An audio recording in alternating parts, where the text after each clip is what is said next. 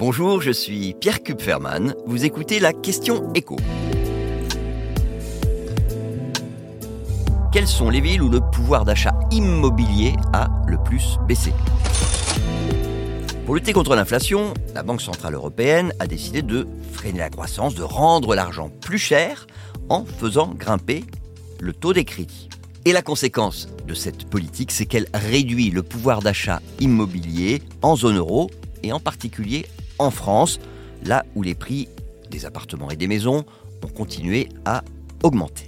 Alors pourquoi? Ben Parce que si vous avez besoin d'emprunter, c'est plus du tout la même chose quand une banque vous prête à 1,1%, comme c'était le cas fin 2019, et 2,2%, comme bah, c'était le cas le mois dernier. Pour la même durée de remboursement, 20 ans par exemple, vous allez soit devoir payer davantage chaque mois, soit revoir vos ambitions à la baisse. Parce que si vous voulez garder la même mensualité, la banque vous prêtera moins d'argent.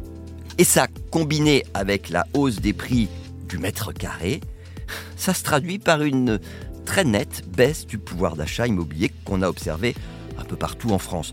Le site Meilleur Taux a calculé qu'en moyenne, en France, pour une mensualité de 1000 euros, avec un crédit sur 20 ans, fin 2019, on pouvait s'acheter 78 mètres carrés. Eh bien, en décembre dernier, c'était plus que 58 mètres carrés. 20 mètres carrés de moins. Mais ça peut être encore moins dans les villes où les prix ont le plus augmenté. Je vais vous donner des exemples. Au Mans, c'est 41 mètres carrés de moins. À Saint-Étienne, 36 mètres carrés. Au Havre, 32 mètres carrés. Alors le cas d'Angers, c'est le plus spectaculaire. Pour 1000 euros par mois, écoutez bien, vous pouviez vous acheter un F5 fin 2019, alors qu'avec la même mensualité aujourd'hui, bah, il faut se contenter d'un F2. En même temps, c'est normal. À Angers, le prix du mètre carré a augmenté de 50% en 3 ans. Alors bien sûr, dans d'autres villes, le pouvoir d'achat immobilier a moins baissé. C'est notamment le cas dans les grandes villes où euh, le prix du mètre carré s'est le moins envolé par rapport à 2019, et notamment à Paris. Mais cela dit, euh, la hausse des taux fait quand même très mal à ceux qui veulent acheter. Hein. Je vous donne juste un exemple. Avec 1000 euros de mensualité par mois, on garde ces 1000 euros en tête. Hein. Ben, vous ne pouvez plus vous offrir que 17 mètres carrés à Paris contre 20 mètres carrés il y a 3 ans. Et 17 mètres carrés, c'est une studette.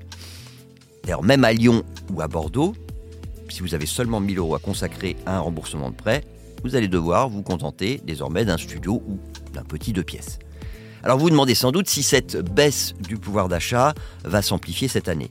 Bah, c'est à redouter, parce que les taux vont augmenter assez sensiblement. Donc le prêt à 2,2% que vous pouviez encore décrocher fin décembre, eh ben, il va progressivement passer à 3,5 voire plus d'ici la fin de l'année. Or, qu'est-ce que ça veut dire concrètement? Ben, Qu'un couple qui gagne 3000 euros à deux et qui peut rembourser un tout petit peu plus de 1000 euros par mois à sa banque, il va voir le montant maximal de son emprunt baisser de plus de 20 000 euros. Or, franchement, il y a peu de chances qu'entre-temps, les prix baissent eux aussi de 10%, puisque c'est ce qu'il faudrait pour que, justement, le pouvoir d'achat immobilier cesse de baisser.